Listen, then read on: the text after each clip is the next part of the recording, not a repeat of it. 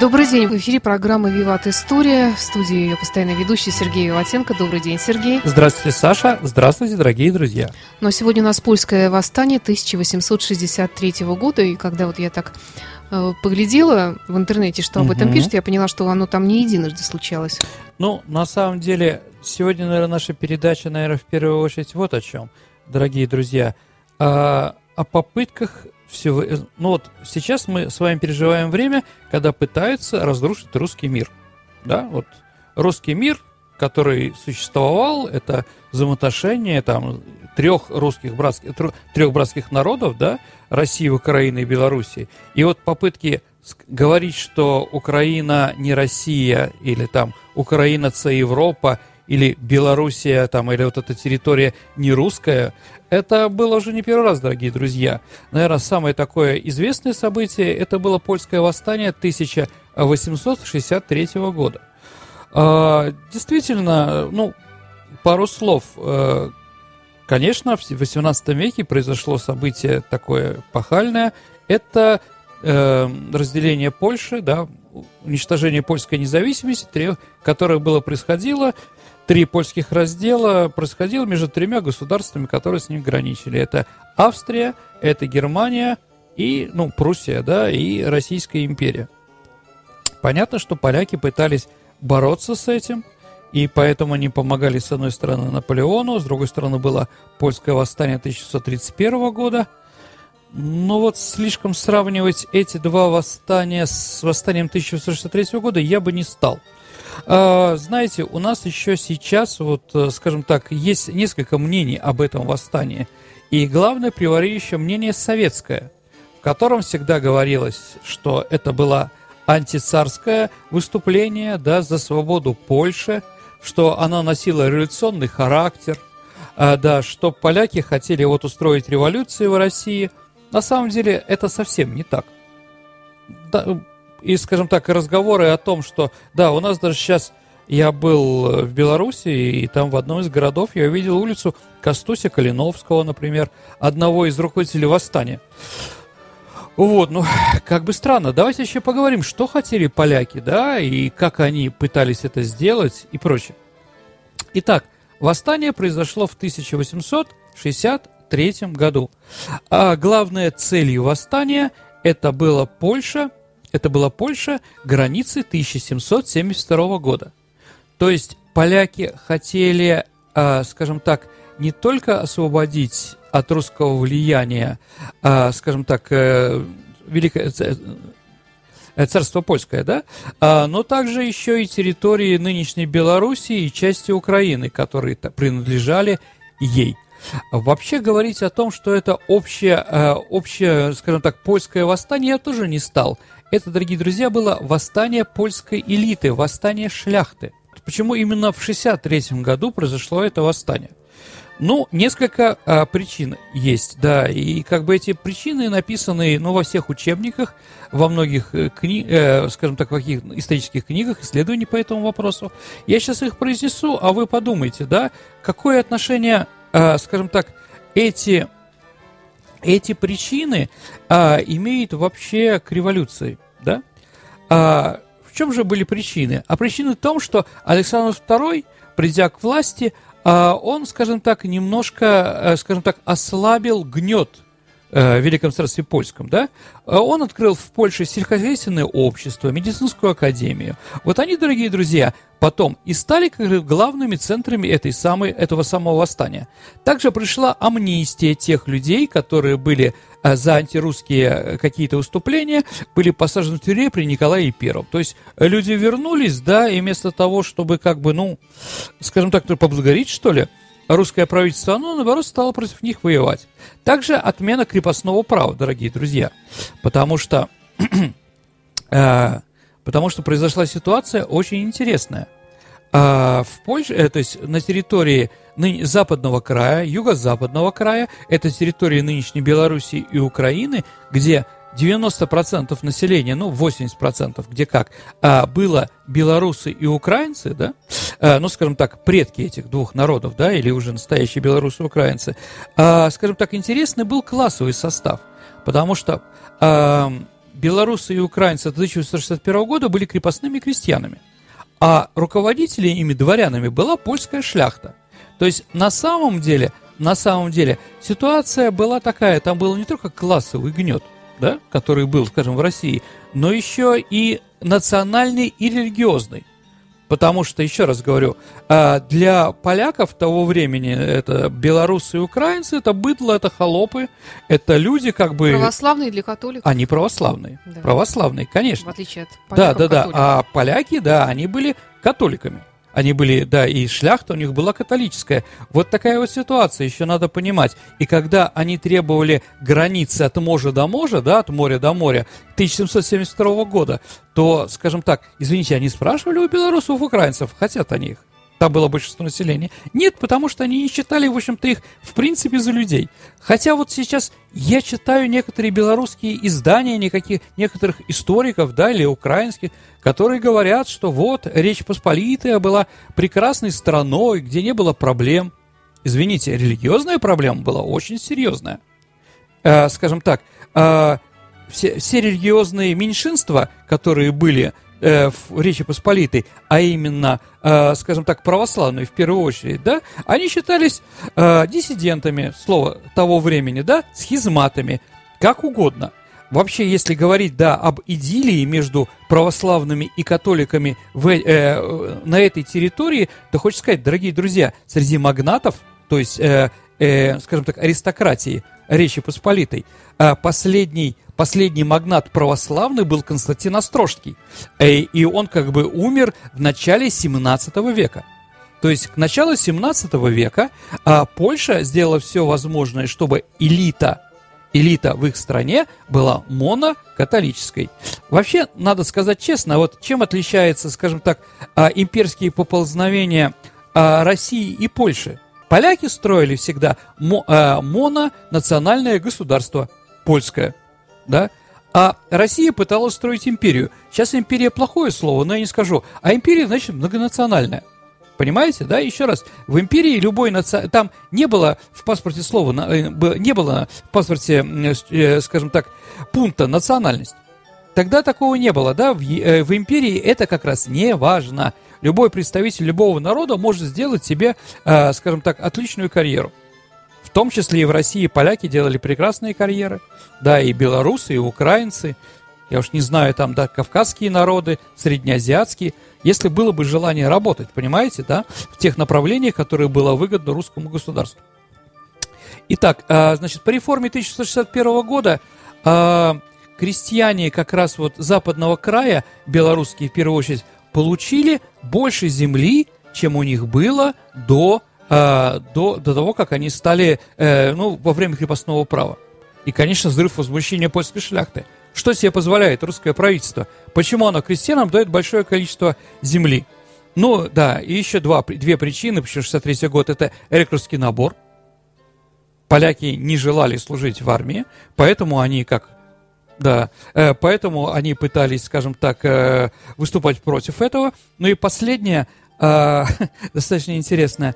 Э, в царстве польском, по царству польскому в 63 году был издан указ о равноправии евреев.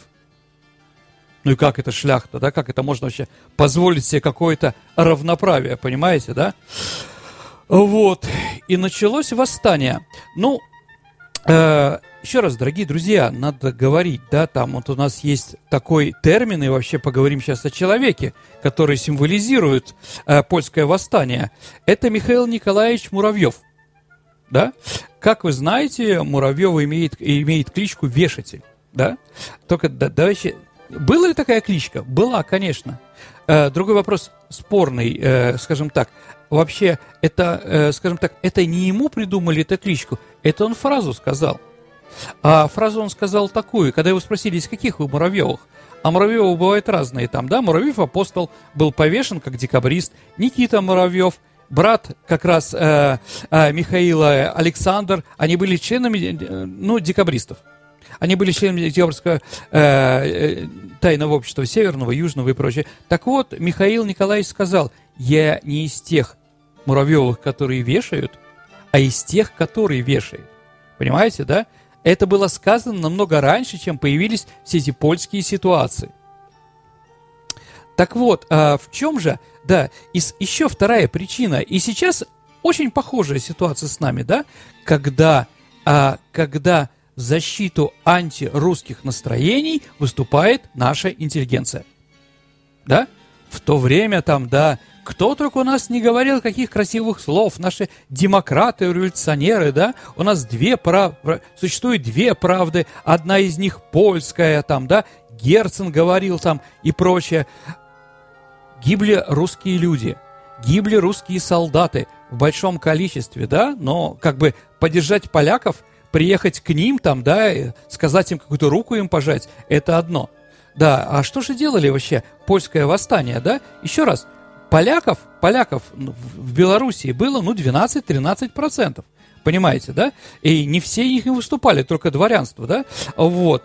А поляки устроили, в общем-то, не то что геноцид, но, скажем так, во время восстания они, скажем так, делали все возможное, чтобы попрать белорусские интересы того времени. То есть они отбирали у них лучшие земли, и, э, скажем так, помещики, и говорили, что это русский царь делает. И они предлагали, что если вы, мы вернем вам земли, если вы будете уступать, наша организация революционная, понимаете, такая вот, да, убито было чиновников, убито было простых людей, да, даже поляков, просто было убито, которые были против этих восстаний, а более трех тысяч человек.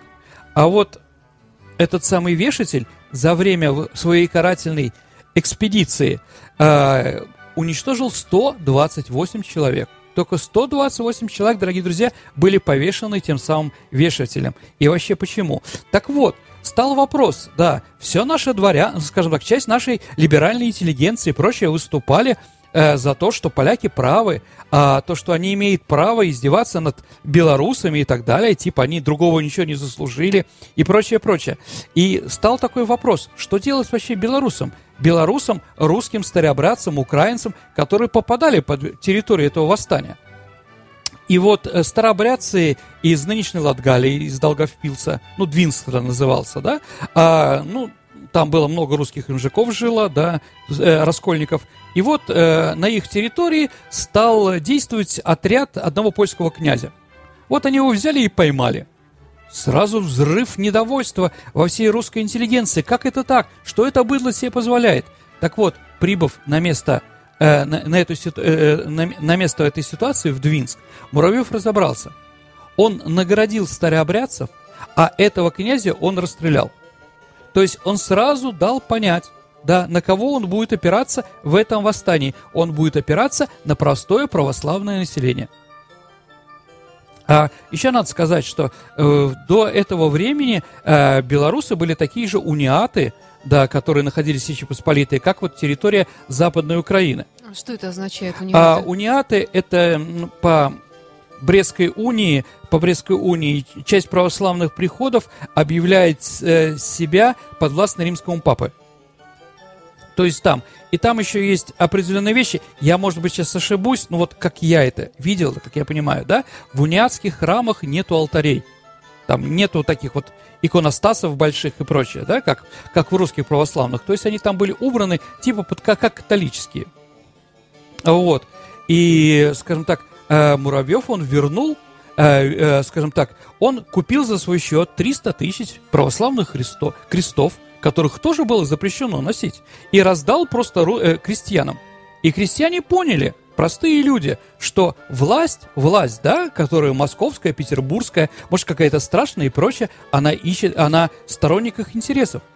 Она хочет их, э, скажем так, оградить от этих восстаний, дать им землю, дать им нормально работать, существовать, и самое главное, верить того Бога, который они считают. И вот это вот прививка, которую сделал Николай I, да, вот, ой, извините, прививка, которую, которую сделал Михаил Николаевич Муравьев, да, а, на этих территориях, она как бы была такой сильной, что даже, скажем так, 20 э, лет, когда Западная Белоруссия, э, Западная Белоруссия находилась под Пилсудским, под Польшей, да, э, и там попытки были, скажем так, ополячивания очень сильные, оно не удалось, не удалось. А, как, как, вы, ну, как мы знаем, да, никаких выступлений против московского патриархата а, в Беларуси просто сейчас не существует. Такого нет, и такого вопроса не стоит. Потому что действительно объявлена единая религия. Сто процентов. Вот как бы здесь вот, а, здесь Воробьев сыграл свою роль, и очень большую. и очень большую. Э, начались просвещения. Те поляки, которые... Отка... Да, все чиновники были тоже поляками на тех местах. Вместо них он поставил местных молодых э, православных людей, да, э, которые верили в русское правительство, и они навели порядок. И простому человеку стало жить нормально. Началось возрождение белорусского языка, которого не было, в общем-то, еще термина такого не было. Я один раз такое же сказал, на меня набросились. Но я хочу еще раз напомнить, дорогие друзья, помните «Клеветникам России» стихотворение, да? Там Пушкин говорит, что э, спор между славянами и употребляет Литву, да? Он подразумевал не Литву нынешнюю, а территории бывшего Великого княжества Литовское, которое вот как раз вот эта территория православной части Великого княжества Литовского, как бы он про это и говорил, что где происходит эта ситуация. Вообще столица Великого княжества Литовское был город Новогрудок. Это на территории нынешней Гродненской, по-моему, области а, Белоруссии, то есть это даже не в Литве, а самый крупный, а, скажем так, а, белорусско-литовский город это был Вильнюс. Да, Поэтому, если мы посмотрим э, произведения по, э, белорусских авторов, там Вильна считается, да, самым главным городом, а отнюдь не Минск. То есть, э, как бы, а территория Беларуси – это территория вокруг Минска. Какая ситуация? Действительно, вот в чем действительно, как себя вести в этой ситуации, которую у нас сейчас идет раскол нашего славянского, э, славянского мира православного – ну, согласимся, что те взаимоотношения, которые происходят между Россией сейчас и Украиной, они ужасные. И их надо как-то мешать, менять, извините. Я считаю, что надо менять, э, скажем так, внятной какой-то позиции. Внятной ситуации, чтобы показать нашу, э, нашу, что никакой борьбы против Украины, про, против украинцев и прочее не существует. Это еще раз, дорогие друзья, это еще попытки, э, неважно кого, Польши или украинцев, э, извините, Польши или, я не знаю, западных стран или еще кого-то, да, нас разъединить. Да, мы совершаем ошибки, надо это тоже признать, и надо как-то с этим бороться. А, вообще, пару слов расскажу про Михаила Николаевича э, Муравьева, чтобы было просто понятно. Михаил Николаевич Муравьев родился в 1800, 1796 э, году в Москве.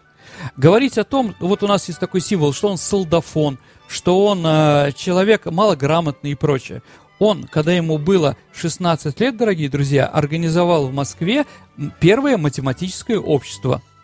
Закончил он Московский, физико-математи... э, Московский университет физико-математический факультет. Когда началась война с Наполеоном, он записался в армию и, был, и воевал на э, знаменитом э, господи, э, в редуте Раевского. Да, там был тяжело ранен поэтому он все время хромал с того времени. То есть он был настоящим героем, принимал участие и потом в, за, э, в зарубежном походе. Опять-таки, говорить, что он был все время правых, как консервативных взглядов, нет, это тоже неправда. А он был один из руководителей э, Союза Благоденствия, Союза Спасения. Потом, потом, да, он ушел из этих обществе поселился у себя в Смоленской губернии. И поэтому, когда после восстания декабристов он был арестован, ну, по приказу э, Николая I, он вновь э, вернулся, то есть он его выпустил, и он вернулся на службу после этого. А почему его послали именно туда? Потому что у него была положительная, э, скажем так, э, часть биографии, он был губернатором э, Гродненской губернии. И какая ситуация, которая там происходила, там тоже, скажем так, он боролся он боролся. Если там был заговор э, в Гродненской доминиканской гимназии, э, скажем так, он арестовал там, э, скажем так, несколько польских, э, несколько польских э, заговорщиков. Эту гимназию он ликвидировал, закрыл. Вообще изуитский доминиканский колледж он закрыл. И вместо этого он организовал э, гимназию уже русскую. Да, поэтому он был очень популярен и успешен среди людей.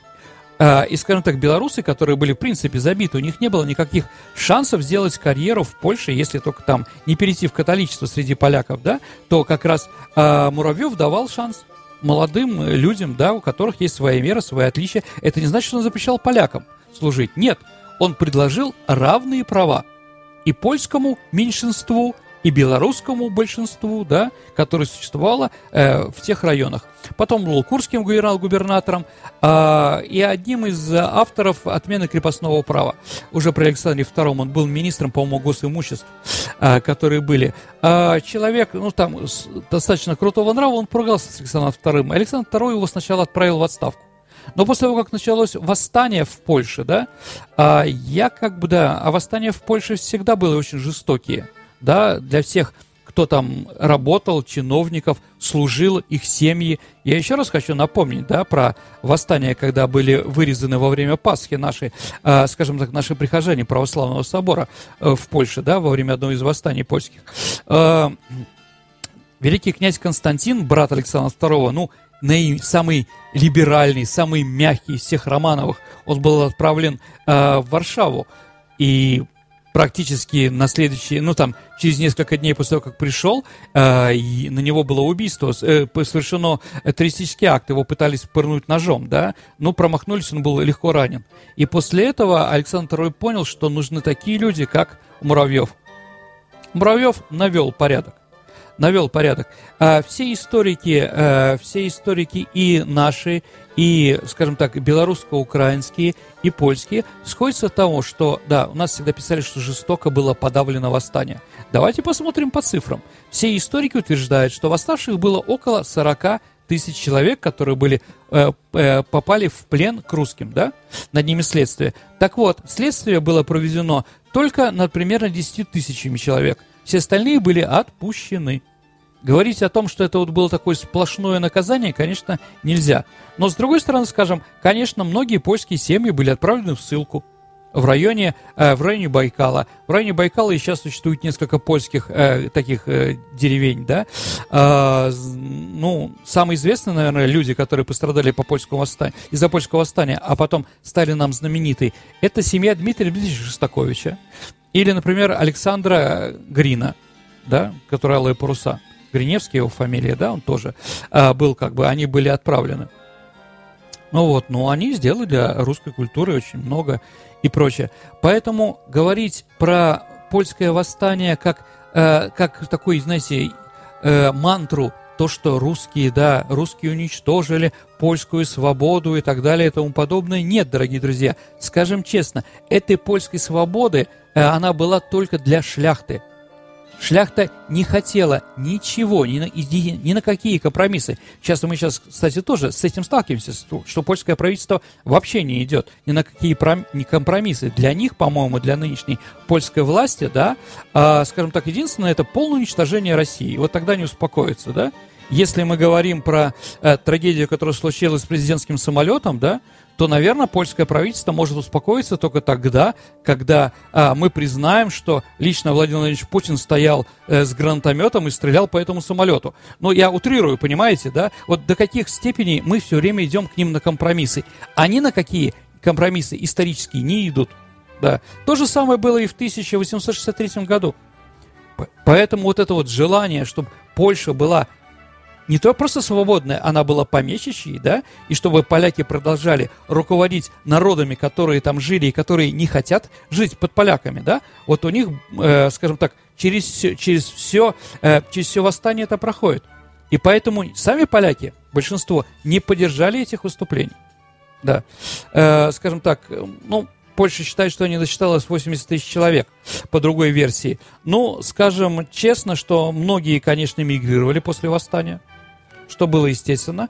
Наверное, мы с вами помним э, такого поляка Ярослава Домбровского. Ярослав Домбровский один из, ну там, бывших русских офицеров, который бежал из московской тюрьмы, и он приехал во Францию, и где он возглавлял военные отряды Парижской коммуны в 1871 году. То есть, да, ну, да, были такие. Э, несем ли мы какую-то ответственность за жестокость и прочее? Конечно, несем. Конечно, виноваты и прочее, и прочее. Но говорить о том, что те причины, которые мы сказали, ну, наверное, 80% это не причины для того, чтобы говорить, что это была революционная ситуация. Нет. Это была определенная группировка, которые, как сказали, ничего не забыли ничего не научились. Но, к сожалению или к счастью, да, это восстание было подавлено, и, в общем-то, после этого достаточно было успокоения. А территория Подолии, Луцкая, ну, Луцк, да, это Волынская губерния, территория Подолии э, на Украине и там терри, э, губернии э, вокруг, э, вокруг Витебская губерния, Минская губерния, Гронинская и прочее, они стали развиваться достаточно активно. И там стало развиваться, а, скажем так, определенные э, национальные, там, белорусские и другие движения, которых до этого практически не существовало. Да. Ну вот, дорогие друзья, наверное, про это сегодня все. Или еще поговорим? Ну, я бы еще послушала. Вообще тема Польши мне интересна. Ну, понимаете, да. Польша, ну, скажем так, давайте мы про Польшу еще, наверное, поговорим, потому что а Польша, ну, является, ну, как бы таким соперником. У нас Польша никогда не была союзником, если вспомнить последнее время, да. Все время она нас, э, скажем так, пытается, ну, как-то оградить, играть в политике, э, пугать в Европе нашей страной и прочее, прочее, прочее. Вот, я не знаю. Ну вот э, хорошо, давай не про Польшу, угу. про Речь Посполитую. Вот как ее границы менялись и когда она прекратила окончательно свое ну, существование? Ну, Речь Посполитая а, э, появилась, э, появилась в конце 16 века во время единения Польши и литовского государства.